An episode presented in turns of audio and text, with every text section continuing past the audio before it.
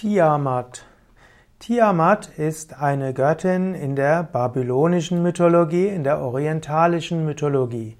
Tiamat kann man also sehen als eine orientalische Göttin. Tiamat ist auch eine Sagengestalt, ein Fabelwesen aus der babylonischen Schöpfungsmythologie. Tiamat verwandelte sich von einer Urgöttin zu einer riesigen roten Drachenfrau. Und so gehört Tiamat auch zu den Drachenwesen. Tiamat entstand aus dem Chaos des Universums und war zunächst das Salzwasser. Später schuf sie viele Wasserwesen und viele Ungeheuer. Tiamat verkörpert also das Salzwasser und ist der Gegenpart zu ihrem Gemahl Abzu, ABZU. Dieser verkörpert das Süßwasser. Kinder hat sie einige und dazu zählen eben verschiedene Seeungeheuer, verschiedene Seewesen. Es gibt viele Mythen um Tiamat.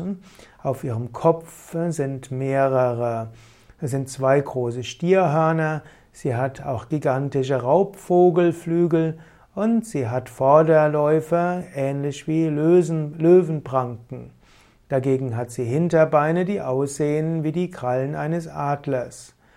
Zu Anfang war eben Tiamat einfach nur eine Göttin. Dort gibt es nichts bekannt über ihr Aussehen. Dann wurde sie zum Meerwasser und dann schließlich zu einer, hm, zu einer Drachenfrau.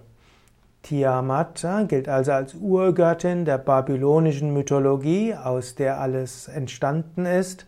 Sie liebt die Abgeschiedenheit und die Stille der Gewässer. Und so kann man sagen, sie symbolisiert die Urkräfte. Das Urweibliche ist Tiamat, das Urmännliche ist Aspu. Man könnte auch sagen, Tiamat ist die, das Meer und damit das Unterbewusstsein und damit die Urkräfte. Und Aspu ist das Süßwasser, das Land und damit das bewusste Denken und Fühlen. Und beide entstammen dem Himmel und damit den kosmischen Kräften.